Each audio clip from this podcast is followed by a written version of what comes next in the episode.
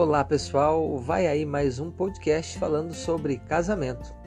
E hoje eu quero começar com uma pergunta: O que é preciso ter para casar? Você já parou para pensar sobre isso?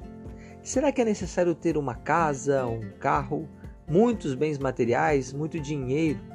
O que realmente é necessário?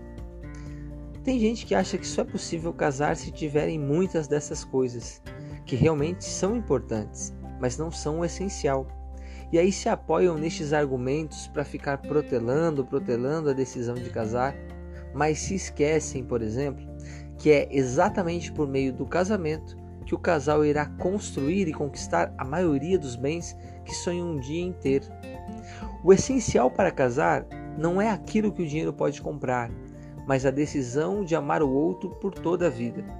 Através do amor verdadeiro é possível exercer a fé capaz de visualizar um futuro próspero e feliz com aquele a quem se ama. As questões financeiras, embora sejam muito importantes para a vida dois, não são capazes de impedir aqueles que se amam de se casar.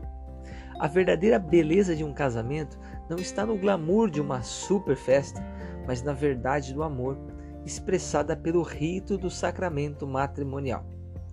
Se você está se preparando para se casar ou se você pensa em se casar um dia, a dica de hoje é: lembre-se que o que realmente é necessário para se casar é o amor.